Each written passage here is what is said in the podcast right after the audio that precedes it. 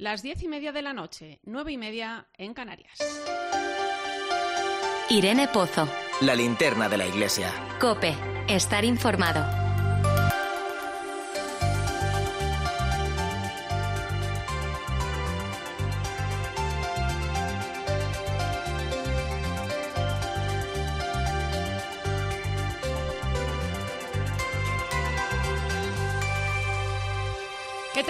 ¿Cómo estás? Con la borrasca Filomena de visita en España, me vienen a la cabeza algunos refranes de esos que son gratos escuchar.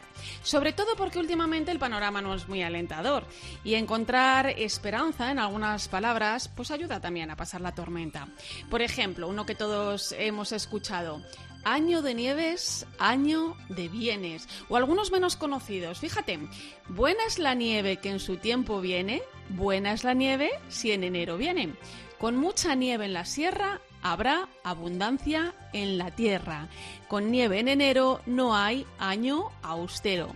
Cuánto me gustaba de pequeña escuchar a los abuelos recitar estos dichos populares y cuánto me emocionaba ver nevar y pisar esa nieve blanca que hoy vemos que cae por gran parte de España. Esta es la cara amable del temporal que vivimos. Quizá unos días de tregua donde, ¿por qué no?, podemos volver a ser niños de nuevo, a buscar esa esperanza que tanta falta hace en estos momentos. Pero tenemos que hacerlo siendo conscientes de la realidad y de la necesidad que tenemos en la sociedad de ayudarnos entre nosotros. Verás, mientras preparaba este programa, a través de mi ventana veía una gran capa de nieve.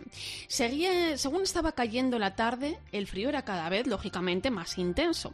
Y no pude dejar de pensar en todas aquellas personas cuyo hogar es la calle o en las más de 1.200 familias que llevan meses sin luz en la Cañada Real Galeana de Madrid o en el hombre de 30 años que dormía en un portal y que ha fallecido por, eh, por hipotermia hace nada, ayer mismo en Calatayud.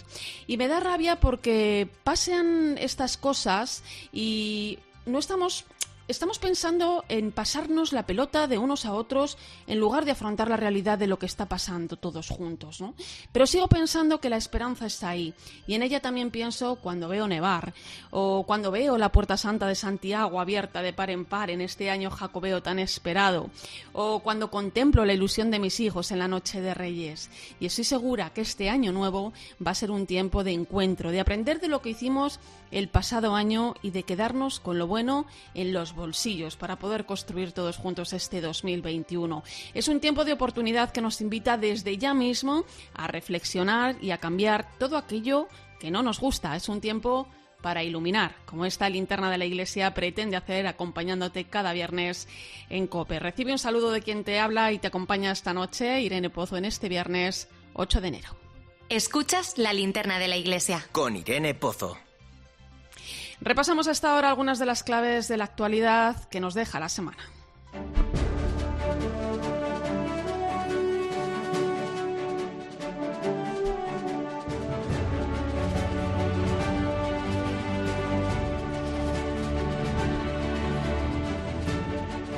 Comenzamos con un encuentro organizado ayer por el portal Religión Digital en el que han participado el secretario general de la Conferencia Episcopal Española, Monseñor Luis Argüello, y el coordinador de la plataforma Cristianos Socialistas, Cristóbal López. La cita abordó el asunto de las relaciones entre la Iglesia y el Estado. Monseñor Argüello recordó que los acuerdos Iglesia-Estado tienen una total legitimidad y son un instrumento de permanente colaboración en la relación que tiene la Conferencia Episcopal Española con el Gobierno de España, nos situamos en el marco de los acuerdos y en lo que los propios acuerdos dicen de la posibilidad de modificar alguno de los aspectos o de poner al día. Por tanto, creo que su vigencia es evidente. Los acuerdos son unos pocos artículos. Establecen un marco y al mismo tiempo un instrumento de permanente colaboración.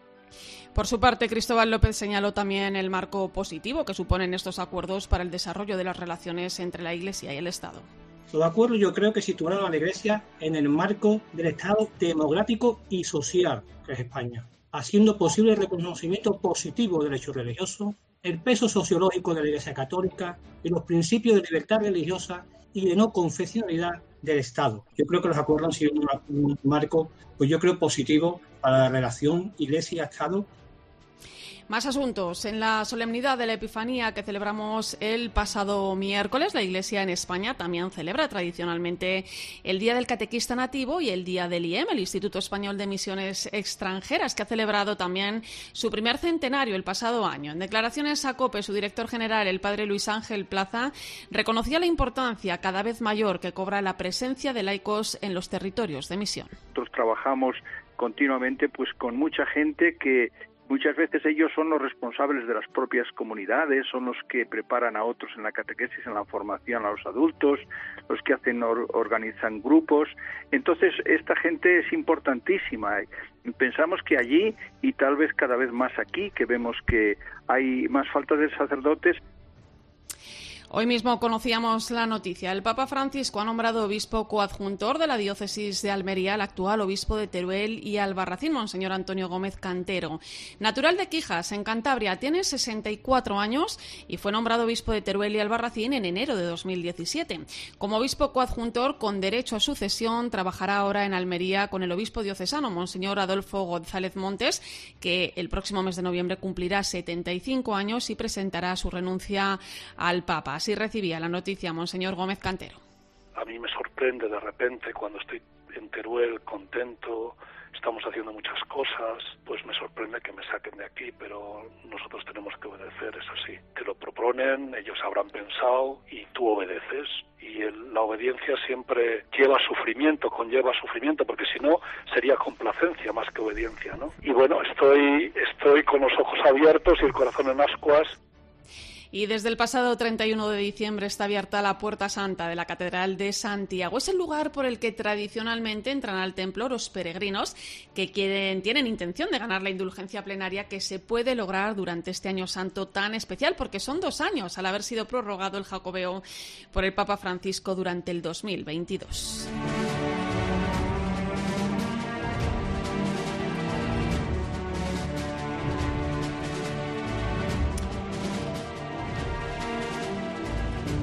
Pues en Santiago de Compostela nos quedamos, donde acaba de arrancar ese año jubilar tan esperado después de más de una década, exactamente 11 años, que no caía el 25 de julio en domingo, y en un momento en el que la esperanza que puede traer este jubileo, que como decíamos va a durar dos años, es algo importante que hay que celebrar.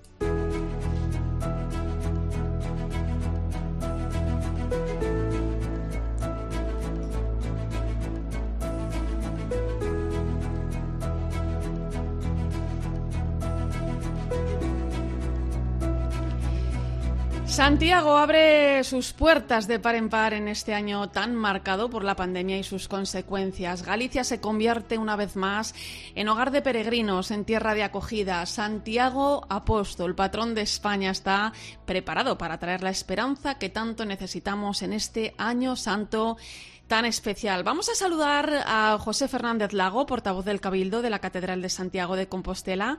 Don José, buenas noches. Hola, buenas noches. Em, un año jubilar, como decíamos, un poco especial por lo que estamos viviendo en esta pandemia, también por las consecuencias ¿no? que, la rodean. ¿Qué esperan en este año santo? Nosotros esperamos, esperamos, pero en realidad no sabemos, ¿no?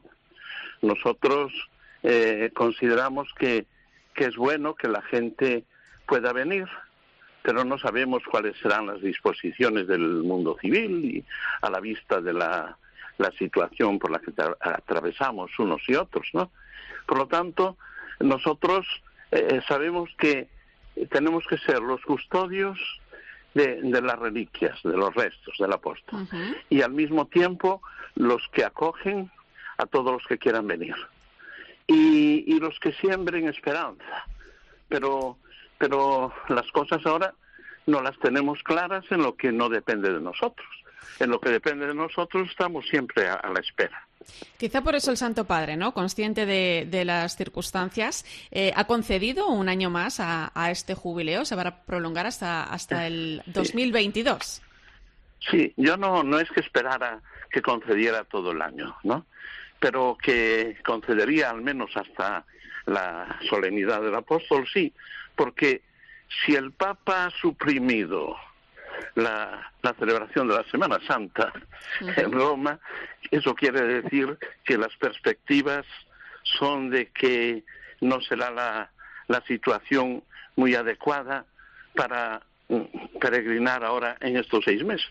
Yo no digo, yo, si vienen, estamos aquí a, eh, en plan de acogida siempre, ¿no?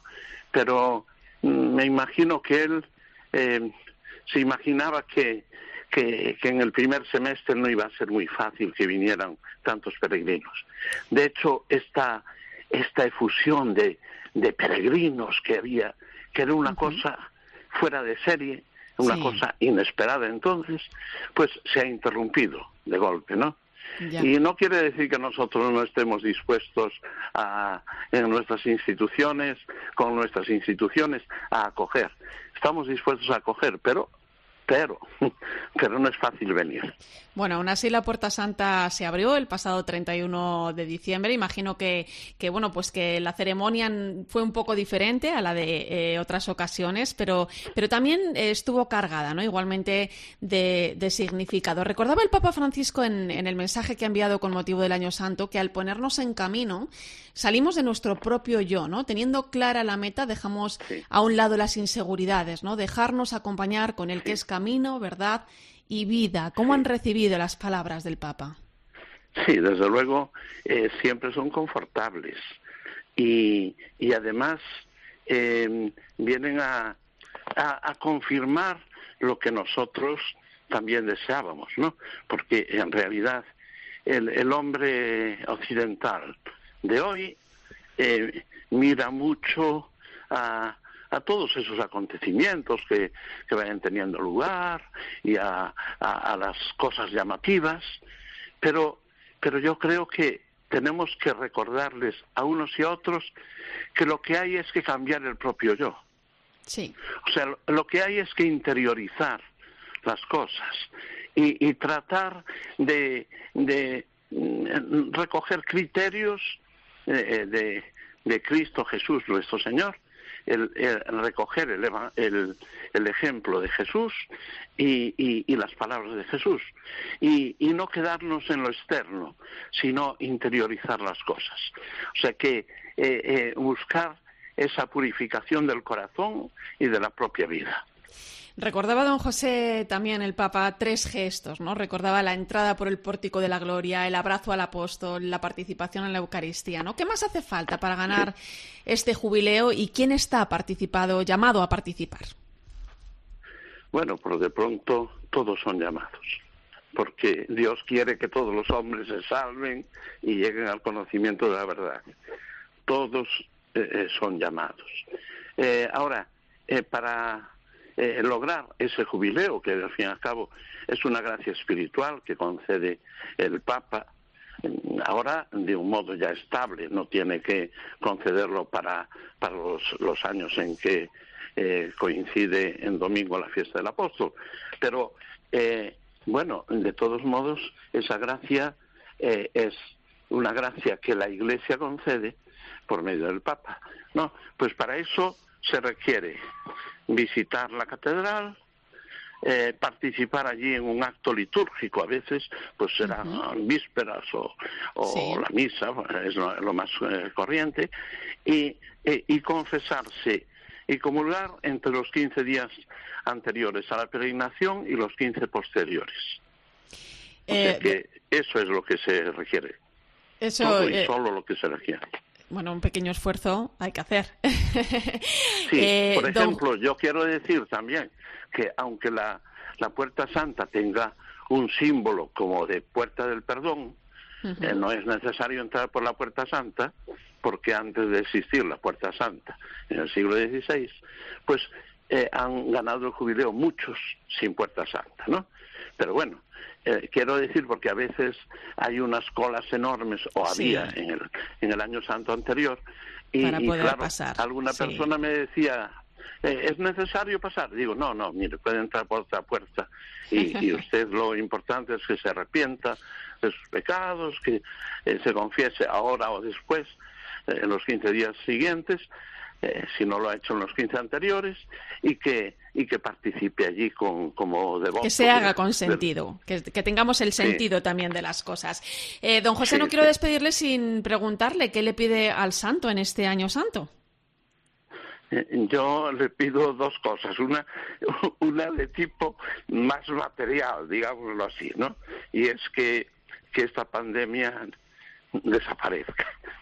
Eso le pido. Y otra cosa que le pido es que nuestra sociedad de Occidente eh, interiorice más, un poco a semejanza de lo que hacen los orientales, que interiorizan mucho, que interiorice más y que, que no que no aparte a Dios de su vida, porque desde luego el Señor es la fuente de nuestra vida. Y a veces uno eh, considera que no, ya lo podemos todo. No, pues eso, eso es lo que le pido. Pues don José Fernández Lago, portavoz del Cabildo de la Catedral de Santiago de Compostela, gracias por su tiempo. Nos unimos también ¿eh? a esos deseos de cara a este año santo, que y estoy segura que el patrón de España, Santiago, va a traer mucha esperanza en este tiempo, que es muy necesaria. Muchas gracias. Muchas gracias a ustedes. ¿eh? Buenas noches. Adiós, buenas noches. Escuchas la linterna de la iglesia. Con Irene Pozo. Cope, estar informado. Y hay más noticias que pasan por otras diócesis españolas. Nos vamos al sur, donde la diócesis de Cádiz y Ceuta ha decidido suspender las procesiones de Semana Santa en este año 2021. Se une así a la decisión adoptada por el Arzobispado de Sevilla y también el de Granada, que debido a la pandemia y por motivos de seguridad han decidido que por segundo año consecutivo hermandades y cofradías no saquen sus pasos a la calle. Triste noticia, sin duda. Y vamos a fijar la mirada en un problema que estos días se hace aún más preocupante. A la situación de pandemia se une el frío.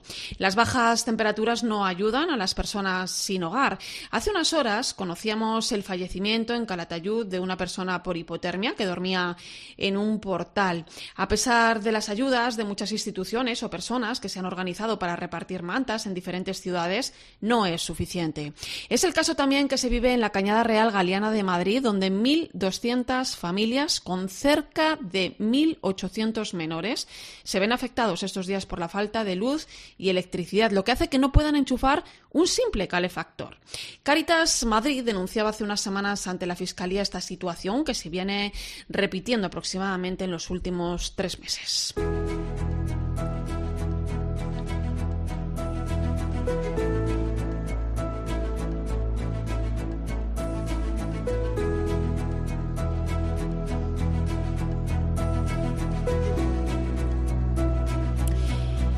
La labor social de la Iglesia siempre en primera línea. Vamos a saludar a Susana Hernández, es responsable de Obras Sociales Diocesanas de Caritas Madrid y conoce muy bien lo que está pasando en lugares como la Cañada Real Galeana. Susana, buenas noches.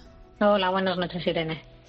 Em, si la situación ya era difícil en tiempo de pandemia, con las consecuencias que esto está generando, la falta de electricidad imagino que no ayuda, ¿no? ¿Cuál es la situación en este momento, Susana? ¿Qué es lo que se está viviendo?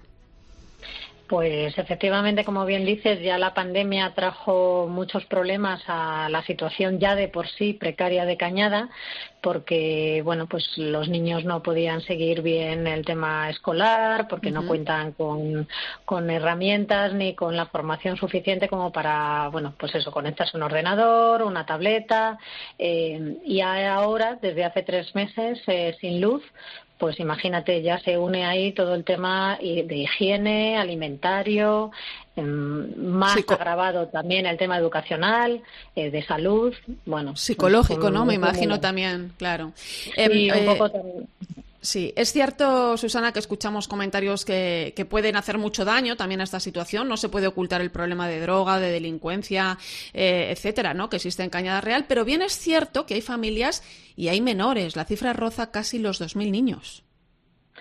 Sí, efectivamente son unas 4.500 personas en, en los sectores que, estamos hablando que se han quedado sin luz, unas 1.800 menores. Y como tú bien dices, eh, independientemente de a lo que se dediquen sus padres, pero hay que aclarar y yo creo que hay que dejar muy clara a la, sociedad que eh, las personas o que se puedan dedicar al tema de tráfico de drogas son una muy grande minoría, muy gran minoría de, las familias de Cañada. O sea, Cañada tiene en total entre los seis sectores 16 kilómetros y apenas no llegan a dos eh, el sector que podríamos llamar más conflictivo en ese sentido. El resto de familias de Cañada Real, incluidas la mayoría del sector 6, se dedican a ganarse la vida honradamente. Eh, mm, ponerles un estigma, una etiqueta de delincuente, pues no es, justo. Sí, que dedicarse a la chatarra también es un trabajo digno eh, y con él viven también muchas familias allí, por ejemplo. ¿no? Eh, Susana, las administraciones, la comunidad, el gobierno central, ¿están actuando de alguna manera? ¿Conocen la situación? ¿Han ofrecido alguna solución? ¿Estáis al habla con ellas? Las entidades sabemos, las entidades que trabajamos allí en el sector 6 de Cañada, sabemos que las eh, administraciones, Naturgy, eh, bueno, se han estado reuniendo en varias ocasiones. Ahí no, nosotros no ponemos en duda que hayan estado eh, reunidas pensando en posibles soluciones. La realidad es que a día de hoy no hay luz. Entonces no sé si es que o no se está pensando suficiente o no sé, ya las entidades ya no sabemos muy bien qué pensar, ¿no? Lo único es que tres meses después de estar reuniéndose entre ellos, eh, pues las familias siguen sin luz. Y son tres meses, además, y el frío que hace. Además, efectivamente. Además, Susana, eh, yo personalmente conozco el trabajo que Caritas hace en esta zona con niños y, con adolescentes, y que es un trabajo que da oportunidades de futuro a través del apoyo escolar, del que hablábamos antes, del deporte, del refuerzo eh, eh, fuera de clase, de, también alimentario. En fin, que no tenemos que bajar la guardia y darlo todo por perdido. Em, ¿Cómo se está afectando también allí la pandemia y cómo el futuro?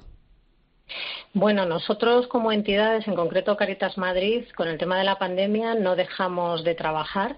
Tuvimos el centro abierto todos los días, eh, bueno, de lunes a viernes, eh, haciendo nuestro trabajo como pudimos, atendiendo a las familias, o sea, siempre la puerta estuvo abierta.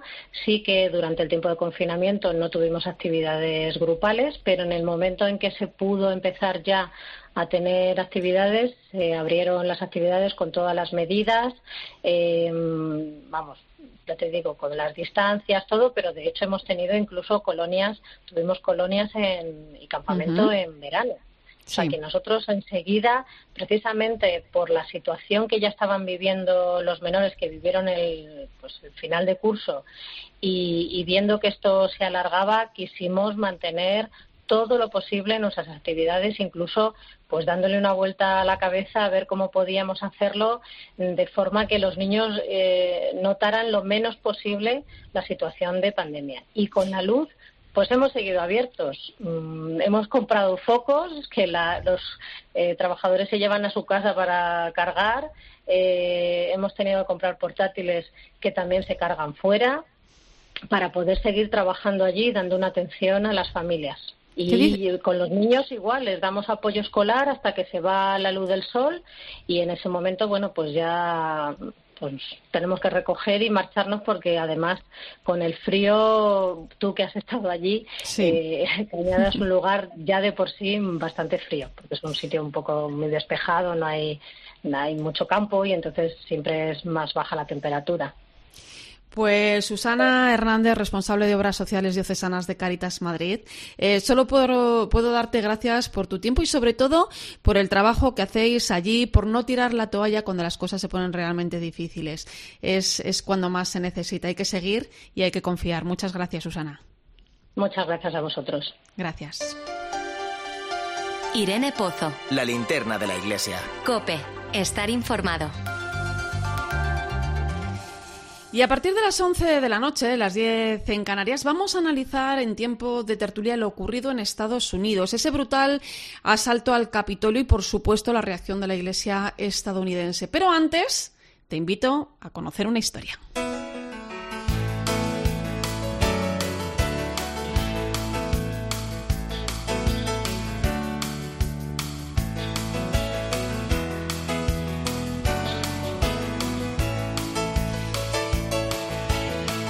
Ahora que ya vemos la Navidad como algo prácticamente terminado, que llega a su fin, es buen momento para mirar atrás y recordar que todavía no ha terminado. Y puede que durante estos días te hayan llegado unas preciosas ilustraciones de la Virgen María y de la Sagrada Familia. María con el niño, José mirando a Jesús, el niño Jesús en el portal de Belén, unos simpáticos dibujos que huelen a sencillez y a humanidad. Si no los has visto, puedes buscarlos en la cuenta de Instagram de su autora, la navarra, Patricia Trigo. Hola, soy Pati Trigo, también conocida como Patité en Instagram. Eh, tengo 27 años, soy de Pamplona, de España, y a día de hoy me dedico a dibujar. Patty, como la llaman sus amigos, empezó a dibujar con sus hermanos cuando era muy pequeña. Era una enamorada de las animaciones de Disney y en su familia numerosa todos tenían vocación de artistas. El dibujo me ha venido desde que soy pequeña. En mi casa ha estado muy presente. A todos nos gusta dibujar. Nos lo ha inculcado sobre todo mi madre. O sea que yo dibujo gracias a mi familia. Desde pequeña, Patty también recibió una formación cristiana, pero según iba creciendo, cuando llegan las desilusiones y sobre todo el sufrimiento, comienza también la duda y las dificultades para creer en ese Dios al que llaman amor, hasta que precisamente con el dibujo ese padre del que le hablaban vuelve a hacerse presente. Por una época que tuve un poco de oscuridad espiritual y tuve que ir al dibujo a poder... Em, es que me ayudaba sobre todo a rezar y volver como a Dios, volver a... y con la Virgen María sobre todo. Y la verdad es que también es una manera de poder eh, expresar eh, qué es lo que creo y qué es lo que siento. Y así es como comienzan a viralizarse en todo el mundo esas ilustraciones de María, de San José y del Niño Jesús. Patti.t, como se llama su cuenta de Instagram, tiene decenas de miles de seguidores y sus dibujos están por todas partes. Y lo que es más importante, Patti volvió a encontrarse con Dios y con su fe a través de este camino tan peculiar y tan providencial que nuestro Padre le ha regalado.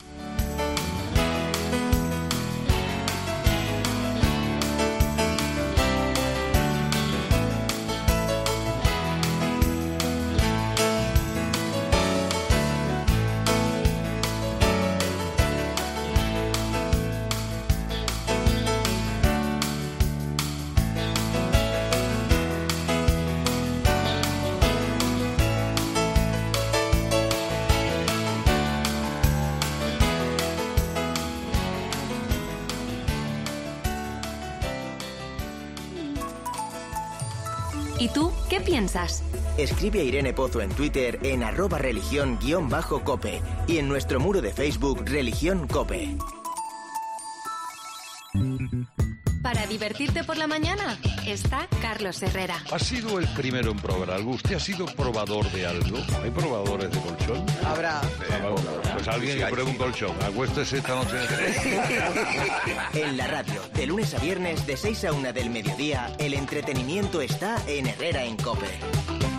¿Te has dado cuenta de que todo va cada vez más rápido? La digitalización ha cambiado también la forma de comunicar. Ahora tienes una oportunidad para anticiparte al futuro. Fórmate con los mejores profesionales y consigue en seis meses el título de experto en comunicación para entornos digitales de la Universidad San Jorge y la Fundación COPE. Clases 100% online. Infórmate ya en la página web usj.es y fundacioncope.com. Anticípate al futuro. En la linterna, Ángel Expósito busca todas las respuestas que necesitas para acabar el día informado. ¿Puede bajar la gripe porque se va a contagiar menos? Yo me atrevo a asegurar que sí. Las mascarillas hacen muchísimo. ¿Se puede poner una nota a esta ley del teletrabajo? Yo le daría un 6, en base a que cuenta con el apoyo de los sindicatos y la patronal. ¿Qué es el certificado digital? Eh, no es más que un documento digital que contiene nuestros datos personales. De lunes a viernes, de 7 de la tarde a 11 y media de la noche, en la linterna de Cope encuentras mucho más que noticias. Escuchas la linterna de la iglesia. Y recuerda, la mejor experiencia y el mejor sonido solo los encuentras en cope.es y en la aplicación móvil. Descárgatela.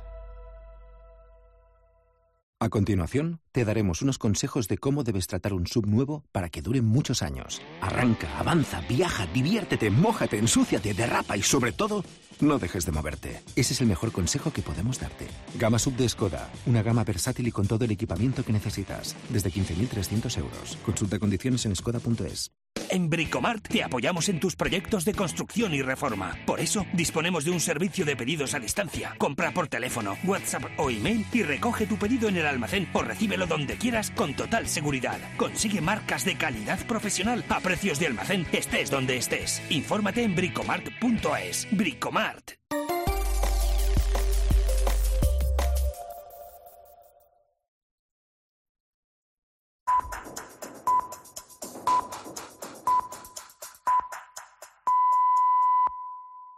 Son las 11 de la noche, las 10 en Canarias. Irene Pozo. La linterna de la iglesia. Cope. Estar informado.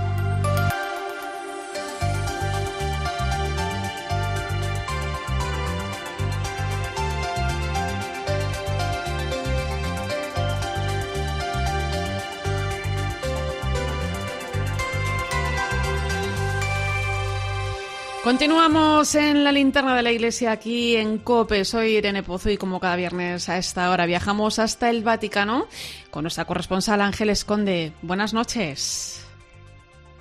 Irene, muy buenas noches. Aquí estamos. Em, no sé si ha llegado la borrasca por allí ya a Roma. Pues mira, aquí llevamos muchos días con lluvia, pero una cosa tan exagerada como eso de España, no, no lo tenemos aquí. No, no. Oye, Ángeles, primera ceremonia pública del Papa en este 2021. Recordemos que una ciática le impidió celebrar misa el, el, 1 de enero, pero sí pudo estar presente el día de Epifanía, donde tuvo muy presente y, y puso de ejemplo, de hecho, a los Reyes Magos. ¿Qué mensaje dejó el Papa en este día? Sí, sabes que en esta jornada de la Epifanía siempre nos suele dar alguna pincelada sobre, bueno, pues aquella gesta que hicieron los magos de Oriente. En esta ocasión se centró en su faceta de adoradores. Nos invitó a ser adoradores auténticos de Jesús como fueron los magos, que adoremos a Cristo, pero no a otras cosas o incluso al diablo. Fíjate si fue fuerte el Papa Francisco. Para esa adoración a Jesús, como hicieron los magos, nos propuso el Papa en su homilía em, tres acciones. Levantar la vista, ponerse en camino y ver. Levantar la vista nos dijo que salir de uno mismo, de nuestra perspectiva estrecha, de liberarnos de la dictadura del yo, de siempre estar preocupados, como mirándonos hacia el, hacia el propio ombligo. Por eso el Papa eh, dijo que, bueno, levantar la vista para encontrar a Jesús pues requiere de este esfuerzo, de ver a Jesús en situaciones sencillas, en personas humildes, en los marginados, marginados ponerse en camino también nos dijo el Papa. Lo explico de forma muy sencilla y es algo que todos hemos experimentado, ¿no? Cuando nos ponemos en camino, cuando hacemos un viaje, al volver no somos los mismos. Algo ha quedado de ese viaje, nos queda un pozo, ¿verdad? Algo interior nos ha cambiado. El camino nos ha modelado, ¿no? Vino a decir el Papa. La gracia nos modela en ese viaje al encuentro del Señor. Desde ese punto de vista, nos explicó Francisco, en esta ceremonia, por cierto, una vez más, de concelebrantes con mascarillas, de distancia social, de poquitos asistentes, ya sabes que, bueno, pues eh, el Vaticano es verdad que es Estado soberano, pero se rige obviamente por las indicaciones sanitarias de la República Italiana, ¿no? Y bueno, pues aquí la cosa, como bien sabéis, tampoco está muy bien y hay restricciones a las celebraciones, a las eh, aglomeraciones de, personas. De hecho, de hecho Ángeles, eh, también como medida eh, preventiva ¿no? y, de precaución, han cancelado pues una de las ceremonias más tiernas que vivimos cada año con el Papa, son los bautizos en la Capilla Sistina en el día en que se conmemora el bautismo del Señor el próximo domingo. Tendría, tendría ocasión. Efectivamente. Efectivamente, sabes que es una ceremonia pues, histórica, es una ocasión muy tierna se celebra en la capilla Sistina. El Papa Francisco tiene costumbre de hacer una homilía muy breve porque sabe que son bebés, entonces se ponen nerviosos enseguida, empieza uno a cantar, a, a cantar, a llorar, otro le, le continúa, siempre el Papa habla de este coro, ¿no? Recordamos esas famosas homilías del Papa en esta jornada de mamás, si tienen que dar el pecho a los niños, aquí eh, háganlo porque lo importante es que los niños estén bien, ¿no? Es la verdad es que es una, es una jornada muy tierna, unas imágenes muy tiernas, evidentemente este año por la pandemia pues esta tradición también se ha suspendido. Entonces, bueno, pues estos pequeños serán bautizados cada uno en su parroquia de proveniencia, de, de, de donde provienen. Eh, bueno, son los hijos, normalmente son los hijos de los, trabajadores, ¿no? Sí. Eso es, que han nacido a lo largo de 2020. En los últimos años, alguna persona ajena al Vaticano, pues con una especial historia o relación, eh, pues algún bebé era bautizado allí, eh, pero ya te digo que normalmente son los empleados del Vaticano y que este año, pues por desgracia, serán bautizado cada uno, se han bautizado cada uno de los bebés en su parroquia de procedencia y bueno, pues esta ceremonia no la podremos ver, esperemos, esperemos que el año que haya cambiado, sí.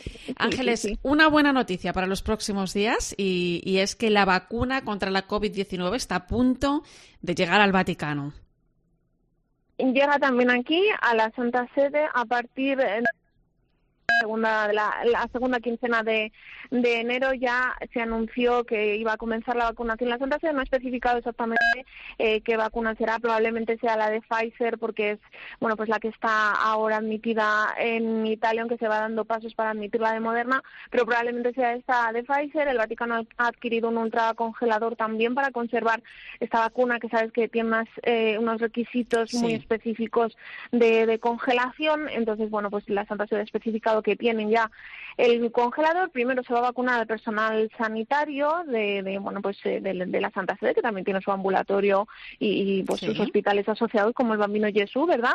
Al personal que vela por la seguridad del Vaticano, después a las personas más mayores y a quienes suelen estar en, eh, estar en contacto con el público. Pues pienso, por ejemplo, a, a, la posta vaticana, quienes están en, en, la ventanilla de los correos vaticanos, sí. ¿no? Recordemos uh -huh. que siempre hay un camioncito en la plaza, aunque ya no está, pero bueno, siempre hay eh, esos puntos de correos, ¿no? Desde donde bueno pues uno visita el Vaticano y manda su postal, pues a estas personas eh, se les vacunará presumiblemente al Papa pues cuanto antes, sobre todo de cara al viaje que va a hacer a Irak, que sí, va a ser sí. a principios de marzo. Entonces, para esa inmunización, para que el Papa esté inmunizado, pues lógicamente tiene También que pues vacunarse con el tiempo suficiente para eso es las dos dosis de, de rigor. Pues un placer, Ángeles Conde, muchas gracias. Cuídate mucho. Nos hablamos en unos días. Un abrazo. Eso es, un abrazo Irene, buenas noches. Buenas noches. Escuchas la linterna de la iglesia. Con Irene Pozo. Cope, estar informado. Hay más noticias que te cuento, nada, ahora mismo.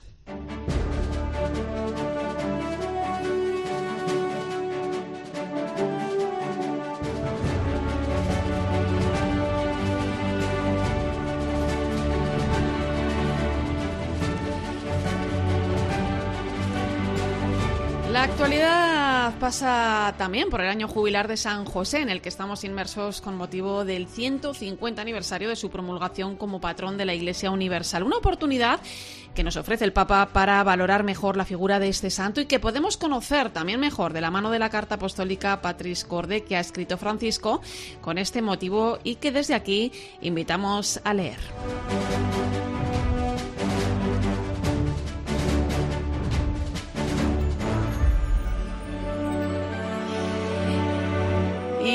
Más cosas. Otro año que ha convocado el Papa es el de la familia, con motivo del quinto aniversario de su exhortación postsinodal a Moris Laetitia. Francisco nos pide que profundicemos en su contenido en un año que comenzará el próximo 19 de marzo, fiesta de San José, y tendrá como colofón el Encuentro Mundial de las Familias que se va a celebrar en junio de 2022 en Roma.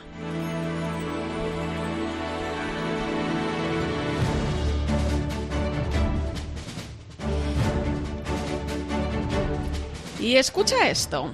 La fraternidad nos lleva a abrirnos al Padre de todos y a ver en el otro un hermano, una hermana, para compartir la vida, para sostenerse mutuamente, para amar, para conocer. La Iglesia.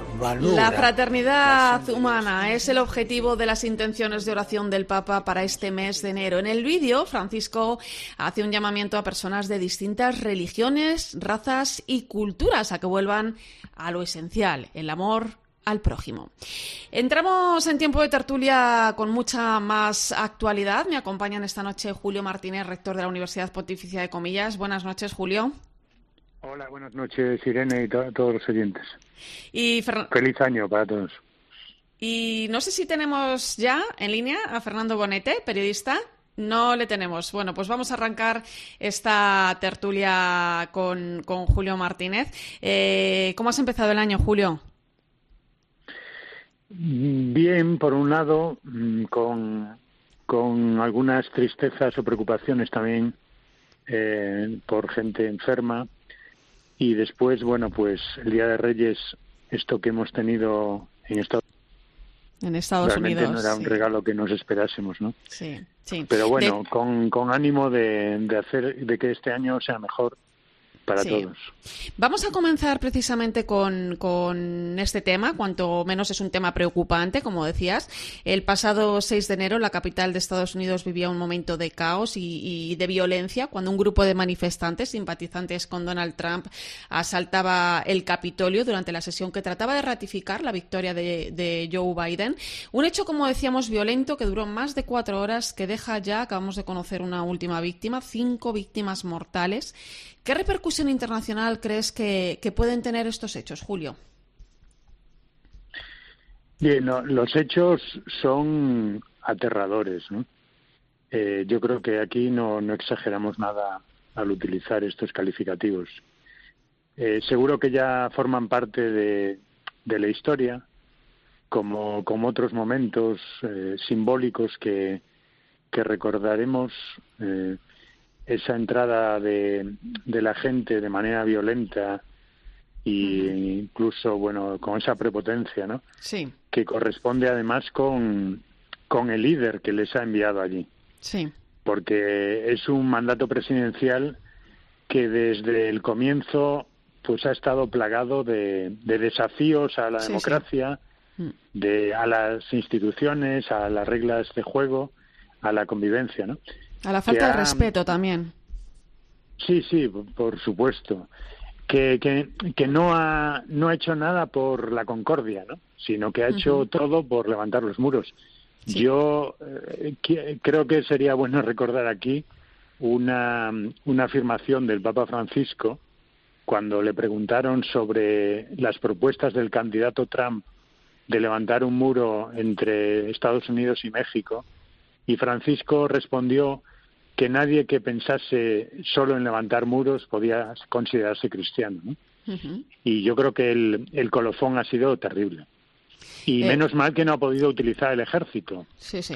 como en otras circunstancias en otros países, pues los, los eh, líderes populistas manipuladores de, de la realidad política, pues han hecho, ¿no? O hacen. Ahí digo, nos hemos salvado porque ha habido esa, ese límite. Fíjate, eh, Julio, la Iglesia, los líderes católicos del país no tardaron tampoco en, reaccionar ante lo ocurrido, condenaron la violencia, hicieron, eh, como no podía ser de otra manera, ¿no? un llamamiento a la paz. Por ejemplo, vamos a leer eh, algunos de, los, de, esos llamamientos. El presidente de la Conferencia Episcopal, José Gómez, arzobispo de Los Ángeles, que decía que la transición pacífica del poder es uno de los sellos que caracterizan a esta gran nación, o el arzobispo de Washington, Wilton Gregory, que decía que estamos llamados a ser un pueblo de valores democráticos que respeta las opiniones de los demás, incluso cuando no estamos de acuerdo con ellas, como personas de fe que buscan traer a nuestro Señor a este mundo por la forma en que vivimos, debemos reconocer la dignidad humana de aquellos con los que no estamos de acuerdo y tratar de trabajar con ellos para asegurar el bien común para todos. O el arzobispo de Chicago, que publicaba varios tweets, en algunos se leía lo que se ha desarrollado hoy en el Capitolio debería sacudir la conciencia de cualquier americano y de cualquier católico fiel. Em, ¿Creéis que es suficiente, crees que es suficiente la condena, Julio? Porque fíjate que el Congreso Mundial de, Iglesias, el CMI, decía que estos hechos van más allá de la política, ¿no? Y pedía eh, que todas las iglesias de América tengan la sabiduría, la fuerza para dar liderazgo al país en, en- en esta crisis, para ponerlo de nuevo en el camino de la paz, de la reconciliación, de la justicia. No es tarea fácil. ¿Cómo lo ves? ¿Qué puede hacer la Iglesia en este aspecto, las diferentes religiones? Eh, bueno, yo creo que la condena es inequívoca, entonces mm, es suficiente en el sentido de la claridad, ¿no? Eh, también creo que la, la Iglesia, las iglesias y las distintas religiones lo que deben hacer sobre todo es eh, cultivar, eh, apoyar esos cultivos que llamamos prepolíticos, que son los cultivos del civismo, ¿no? Lo que lo que está roto en Estados Unidos y esa es la gravedad eh, si cabe mayor de la situación, más allá de las imágenes que son tremendas, es precisamente la conciencia cívica. y la conciencia de que, de que son un pueblo y de que y de que tienen que estar unidos, ¿no? Yo creo que la Iglesia tiene que poner esos cultivos prepolíticos, también ver, ayudar a la gente a ver lo positivo. En lo positivo, en este caso, es que la democracia ha prevalecido. Que eso no lo olvidemos, ¿no? Eh, digo, en una situación muy dura, pero no estamos hablando de que el país eh, haya entrado en una tiranía, una dictadura, sino que la democracia, las instituciones al final van a, prevalecer. Y después yo creo que la alerta sobre los populismos, ¿no? Yo creo que esta alerta que la hace la Iglesia, la hace el Papa y por tanto pues la, la máxima autoridad eclesial, eh, también la secundan los obispos norteamericanos. El populismo, eh, tanto sea de, de, derechas como de izquierdas, acaba destruyendo, ¿no? Acaba utilizando al pueblo para sus propósitos y como, como se ha visto en Trump, pues para nada bueno. Entonces, creo, creo que por ahí hay una cosa, Irene, que, sí. sí. me gustaría decir, que es que yo creo que una de las cosas bonitas que podíamos hacer es eh, leer el discurso del Papa en el Capitolio el día 24 de septiembre de 2015. Sí, señor. Es un discurso precioso, pero es un discurso justo en el lugar mancillado por los por los que asaltaron eh, el día de Reyes el, el Capitolio y el Senado, el, Congreso y el Senado, el Congreso de House of People y, y el Senado, ¿no? Como el, el lugar de la, la, representación de los estados. el Papa allí le recordó los valores que constituían al pueblo norteamericano y empezó su discurso pues recordando cómo son una nación de, de personas libres, ¿no? Sí. Libres y valientes. Y todos los congregados allí, eh, congresistas y senadores, pues al comienzo del discurso no llevaban ni 10 segundos, 15 segundos, se levantaron a aplaudir de manera impresionante, ¿no? Y luego le recordó a cuatro figuras eh, de la máxima talla, pero de las muchas que hay en Estados Unidos, como, como son Abraham Lincoln, como es Martin Luther King, como es Dorothy Day y como es Thomas Merton. Cuatro figuras que representan los valores también de, de la humanidad y de la ciudadanía norteamericana, ¿no? Bueno, pues esperemos que a pesar de bueno, pues de la tensión que se vive desde hace tiempo en Estados Unidos, ¿eh? se mantenga la calma porque quedan por delante algunos días hasta, hasta la toma de posesión de Joe Biden como presidente. Ahora sí vamos a saludar a Fernando Bonete, eh, ya está en línea. Eh, Fernando Bonete, periodista, doctor en comunicación y profesor de la Universidad CEU San Pablo. Buenas noches, Fernando. Buenas noches, buenas, frías y nevadas noches, Irene. Sí, por eso te tenemos en línea. Oye, eh, hemos zanjado ya el tema de Estados Unidos, vamos a hablar de más cosas. Dejamos atrás un año marcado principalmente por la pandemia, donde hemos visto, no, no sé lo que pensáis vosotros, una iglesia en salida, en primera línea de este virus y llegado, bueno, pues donde pocos podían estar, ¿no? Hospitales, comedores, albergues. Fijaos que comenzaba el año en sus primeros meses aquí en España, antes del estado de alarma, con dos momentos importantes. El Congreso de Laicos, donde la iglesia de nuestro país decía decía en voz alta, os necesitamos, eh, eh, hay hueco para todos, tenemos que trabajar todos juntos. Y la elección del cardenal Omeya también como nuevo presidente de la Conferencia Episcopal Española. Eh, Osoro pasaba también a ser vicepresidente. ¿Cómo creéis que ha influido esto en el año que hemos vivido cuáles creéis que han sido los momentos más importantes? Si echamos la vista atrás a un nivel más universal, también tenemos la encíclica del Papa, Fratelli Tutti. ¿Qué papel ha jugado la Iglesia? Fernando. Bueno, que duda cabe que uno de los grandes acontecimientos eh, del año a nivel general de la Iglesia es la publicación de la encíclica Fratelli Tutti. Vamos a ver los frutos que, que da este documento, esta encíclica, eh, cómo evoluciona el mundo, la sociedad hacia ese ideal de fraternidad que nos invita el Papa Francisco, si verdaderamente nos lo creemos o no y si hacemos porque se cumpla. Yo creo que este ha sido uno de los hechos que, aunque haya marcado la etapa final del año, va a estar muy presente a lo largo de 2021. Yo también eh, me quedo por ir sumando frentes con algo que además personalmente eh, bueno, pues eh, lo que he podido participar y es el, evento de Economy Francesco, en el que el Papa Francisco nos ha llamado a jóvenes de todo el mundo a participar y renovar un nuevo modelo económico y yo creo que ahora va a ser más necesario que, nunca, ¿no? Buscar este nuevo paradigma económico basado en el bien común porque vamos a terminar, esperemos que sea una crisis sanitaria, pero va a comenzar una tremenda crisis económica por lo tanto, creo que es más eh, necesario que nunca. Y, bueno, luego hemos tenido ahí también a final de año un hecho eh, desgraciado, quizás luego podemos comentarlo, como ha sido la aprobación de la eutanasia en el Congreso, que seguirá coleando 2021.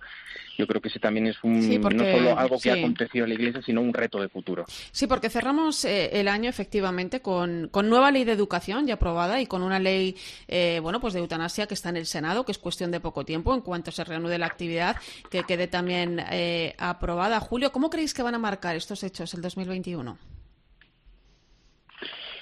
Bueno, eh, yo creo que sí, efectivamente forman parte de, de lo que está siendo una política con una carga ideológica bastante elevada que, que va creando frentes, ¿no? Y que no está muy preocupada de, de unir a, a las personas sino de sacar adelante una agenda política ideológica, ¿no?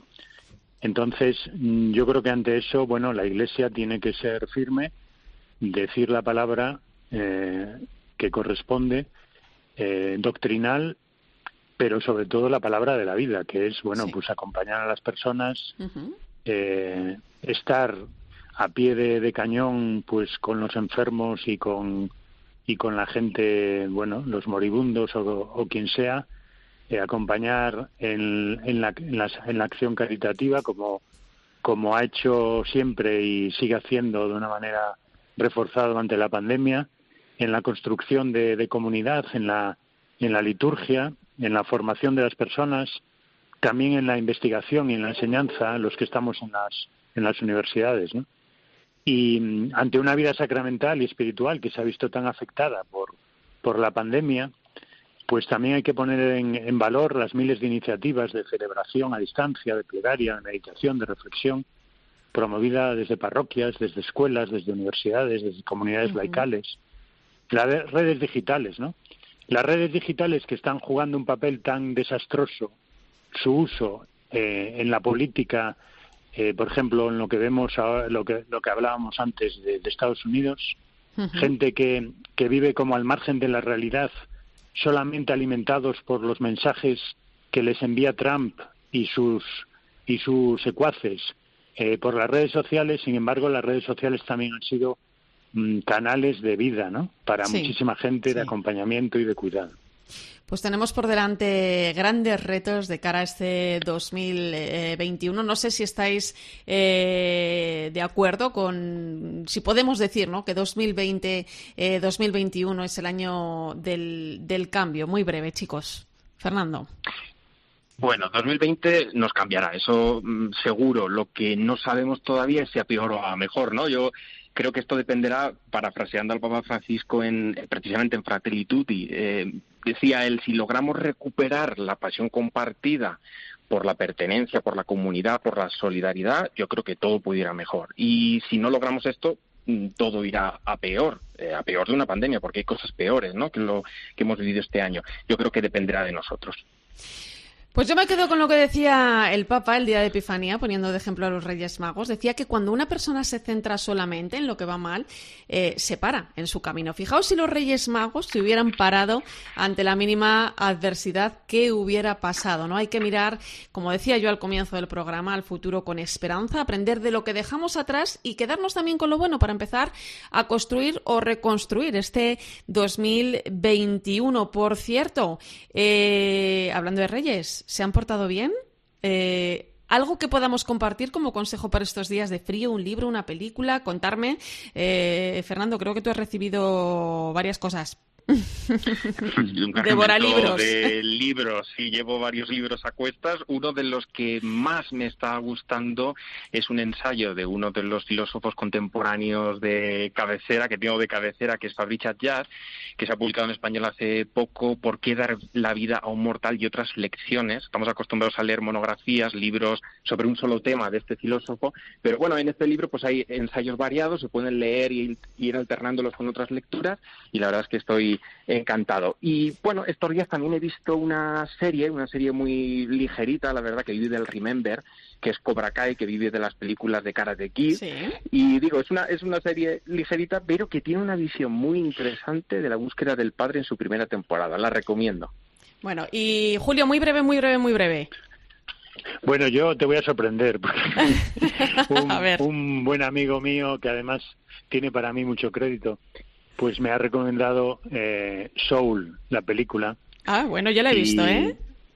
Sí, ¿tú la recomiendas también? También, muchísimo. Bueno, pues, pues él, él, que es Pedro Castelao, es un profesor de antropología teológica, pues me la ha recomendado, ¿no? Que para valorar, ¿no? Para darle valor a lo que tenemos a nuestro alrededor y lo que tenemos a la mano. Sí. Y para no caer en eso de que una felicidad siempre tiene que venir por lo que construyamos o por lo que consigamos, siempre es postergada, ¿no? Entonces, no es una película de teología, pero yo creo que sí es buena para reflexionar y que puede hacer pensar. Y, además yo recomiendo también verla si tenemos niños o sobrinos o, nietos. Eh, bueno, pues el, verla con ellos, con, con, los niños, porque bueno, pues está también eh, muy bien el que ellos eh, sepan valorar y sepan eh, reflexionar también, ¿no? Sobre, sobre todas estas cosas. Así es que ahí queda Soul. Em, pues gracias a los dos. Feliz año, que no os he dicho nada. Fernando Bonete, hasta la próxima. Feliz año, Irene. Esperemos que la próxima temporada maine y nos veremos en persona por allí. Y Julio Martínez, nos vemos pronto. Bueno, muchas gracias Irene, feliz año para ti y para todos. Un abrazo. Un fuerte abrazo. Y a ti también, que, que, has estado acompañándonos esta noche, compartiendo esta linterna de la iglesia. Gracias por alumbrar el camino una semana más. Ahora te quedas con el partidozo de Cope y Joseba Larrañaga.